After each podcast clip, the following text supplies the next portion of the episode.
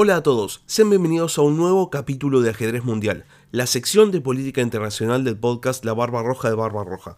Como cada semana, vamos a analizar los principales titulares del plano internacional para averiguar cuál es el estado de la geopolítica, para ver en qué consisten en este momento las relaciones internacionales. En el capítulo de hoy vamos a hablar acerca de una de las grandes cumbres de este año, posiblemente uno de los grandes eventos de la geopolítica que estuvo plagado de discursos, plagado de protocolo y plagado también de grandes declaraciones con enormes repercusiones, que fue la cumbre del G7. Pero no fue como el resto de las cumbres de los otros años, sino que este año en particular, la cumbre del G7 no estuvo protagonizada por sus miembros habituales, sino por los países invitados. Así que los invito a charlar acerca de esta cumbre, vamos a hablar un poco sobre qué es lo que pasó y por qué fue tan importante la participación de Lula y la participación de Zelensky. Empecemos con el capítulo. Sean bienvenidos a la Barba Roja de Barba Roja, un espacio para hablar sobre curiosidades de la historia.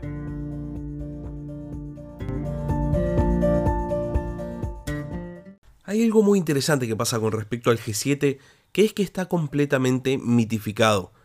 Hay personas que se imaginan que el G7 es una especie de club selecto de países ultra ricos o de líderes, mejor dicho, ultra ricos que dirimen el destino del mundo, hay otros que piensan que es una especie de alianza militar, pero lo cierto es que el G7 es simplemente un grupo, un grupo que ni siquiera está constituido de manera oficial, simplemente aceptaron llamarse a sí mismos el G7 y se reúnen. Es más, hasta hace muy poco era el G8, pero después del año 2014, Rusia fue apartada del grupo. Literalmente, dejaron de invitarla a las reuniones. Y a partir de ese momento, a partir de que el G8 volvió a ser el G7, este grupo de países se transformó en una alianza no oficial. Después de todo, los miembros del G7 están todos alineados firmemente con Estados Unidos, porque los miembros del G7 son, aparte de Estados Unidos, Francia, Reino Unido, Alemania, Italia, Japón y Canadá. Lo verdaderamente interesante es que para hacer contra a este grupo de países poderosos, hubo una nueva formación de un grupo de países, esta vez bajo la excusa de la cooperación económica, que agrupó tanto a las potencias relegadas como a las potencias emergentes, que es básicamente lo que se conoce como BRICS. ¿Y por qué hablamos acerca de en qué consisten el G7 y el BRICS? Bueno, porque estos dos grupos conforman a grandes rasgos los protagonistas de la nueva Guerra Fría. Después de todo, los principales exponentes del BRICS son China, Rusia, India y después vienen los países que geopolíticamente son de menor peso como Sudáfrica y Brasil, y a partir de un futuro próximo la República Argentina. De esta manera y conociendo ahora la formación de estos dos grandes grupos que están protagonizando la nueva Guerra Fría, podríamos imaginar que una cumbre del G7 tendría como protagonistas a Estados Unidos o a lo sumo al Reino Unido, Francia o Alemania, o al anfitrión Japón. Pero lo cierto es que no. Hubo grandes protagonistas, pero fueron países invitados, países que no pertenecen al grupo. Y de hecho, hay uno en particular que no solo no pertenece al G7, sino que pertenece al BRICS. Porque los grandes protagonistas de esta cumbre fueron Lula da Silva, presidente de Brasil, y Volodymyr Zelensky, presidente de Ucrania, quien hizo una visita sorpresa sin anuncio en realidad anunciada a último momento, planeada pero no anunciada por fines de seguridad. Y justamente lo que protagonizaron Lula y Zelensky fue uno de los grandes combates de la geopolítica que vamos a ver este año. Porque hay que entenderlo, la geopolítica se disputa tanto en el campo de batalla como en el protocolo de las grandes cumbres. Y en este caso fue justamente esa el arma elegida tanto por Lula como por Zelensky, el protocolo. Empecemos hablando acerca del presidente de Brasil, porque su visita estaba anunciada, todo el mundo sabía que iba a participar como presidente invitado de la cumbre del G7. Y lo verdaderamente interesante acerca de la participación de Lula es que todo el mundo estaba esperando qué iba a decir, porque Lula empezó su nuevo mandato como presidente de Brasil con el pie izquierdo en el mundo de la geopolítica. Hubo grandes campañas a nivel internacional en el momento de las elecciones de Brasil, haciendo fuerza porque Lula le ganara a Bolsonaro. Y más allá de no hacer una apreciación de valor acerca de Lula o Bolsonaro, porque como ya he dicho en el pasado, son asuntos de Brasil y me parece que lo deberían de decidir los propios brasileros, Lula había sido muy conciso con cuáles iban a ser sus prioridades geopolíticas y había hablado desde un primer momento de un acercamiento a China, lo que indirectamente significaba de un acercamiento a todo el bloque de BRICS. Por eso, cuando Lula asumió la presidencia y una de las primeras cosas que hizo fue hablar a favor de Rusia y en contra de Ucrania con respecto a la invasión rusa a Ucrania, nadie debería haberse sorprendido. Y sin embargo, todo el mundo se sorprendió, lo cual era completamente ilógico. Lula había dicho cuál iba a ser su postura, pero parecía que el mundo quería ver otra cosa. Entonces a Lula se le concedió otra oportunidad. En la cumbre del G7 iba a pronunciar un discurso y en este discurso el mundo una vez más esperaba que se redimiese, que arreglase su error. Pero sin embargo, Lula redobló la apuesta volvió a hablar de que la invasión rusa a Ucrania es un conflicto de intereses, lo comparó con una huelga, dijo que ambas partes tienen que ceder algo si es que quieren llegar a un acuerdo, y por otro lado, criticó la postura de Biden y dijo que Biden lo que quiere hacer es ir todo contra Putin y que eso no ayuda para nada. Básicamente, si alguien tenía alguna duda de la postura geopolítica de Lula, para cuando finalizó su discurso en el G7, tendría que haber tenido todas las cosas claras. Lula fue muy claro con su posicionamiento y también actuó conforme a eso. Cuando llega Zelensky, la situación ya era bastante incómoda para Lula, primero porque había tenido las declaraciones estas que habían resultado polémicas y segundo porque Lula sabe que Zelensky está específicamente haciendo una gira a nivel mundial para conseguir voluntades que apoyen su plan de paz. Y como ya hablamos acá en Ajedrez Mundial, ¿cuál es el plan de paz de Zelensky?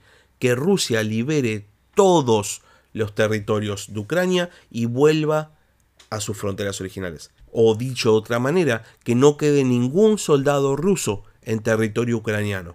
Lula sabía que Zelensky iba a buscar esto al G7. Entonces, cuando Zelensky buscó reunirse con Lula, Lula lo esquivó y lo esquivó. Toda la cumbre fue básicamente una especie de gato y ratón, Zelensky persiguiendo a Lula para reunirse, y Lula al final, en un gesto que a fines protocolares es básicamente un insulto, le propuso a Zelensky una reunión a última hora de la cumbre, en el último horario, y el último horario está reservado, y esto se sabe, para cosas que carecen completamente de importancia. Y entonces Zelensky, que aprendió muy rápidamente a jugar a la geopolítica, declinó la oferta. No se presentó a la reunión. Y cuando periodistas internacionales le preguntaron a Zelensky si estaba decepcionado por no haberse reunido con Lula, Zelensky respondió, más decepcionado habrá quedado él. ¿Y a qué se refería Zelensky con esto?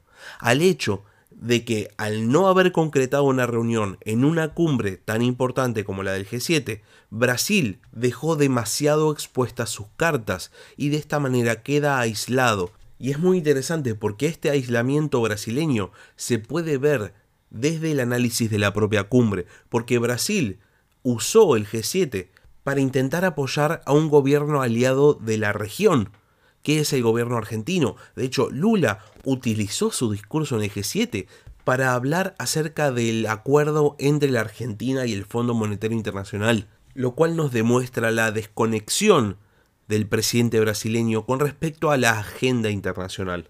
Pero ahora pasemos a hablar acerca de la contracara, de los discursos, más allá del protagonismo de Lula, más allá del protagonismo de Zelensky, hablemos acerca de las definiciones del G7 y qué consecuencias tuvieron. Porque en definitiva, la agenda del G7 implicaba dos países principalmente, dos países que el G7 considera amenazas latentes. Uno, Rusia. Esto no es una sorpresa, después de todo, la política exterior de Estados Unidos y sus aliados ha tenido como antagonista a Rusia todo el año 2022 y se espera que también sea el caso en todo el año 2023. Pero después, El otro país que el G7 definió como una amenaza latente fue China. Y lo interesante de esto es que esta definición no salió de los Estados Unidos, que sabemos que mantienen una fricción constante con China con respecto a la isla de Taiwán, sino del organizador de la cumbre, Japón, y fue acompañado por el resto de los miembros.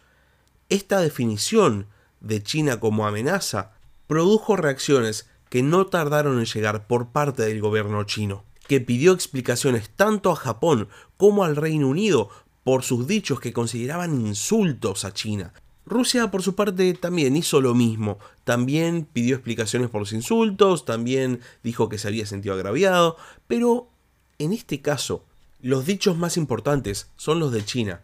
Primero porque las críticas hacia China no eran solo con respecto a la belicosidad del gigante oriental, sino también con respecto a sus políticas de supresión de minorías. Sabemos lo que China hace con la minoría uigur que habita el noroeste del país. Y China se mostró agraviada por los dichos, por las denuncias de violaciones a los derechos humanos. Y por eso viene la segunda parte. Obviamente nos podemos esperar que el G7 haga una crítica abierta a Rusia, porque Rusia, después de todo, invadió un país. Pero China, todavía, no está en conflicto abierto con ningún Estado, mucho menos con un Estado del G7.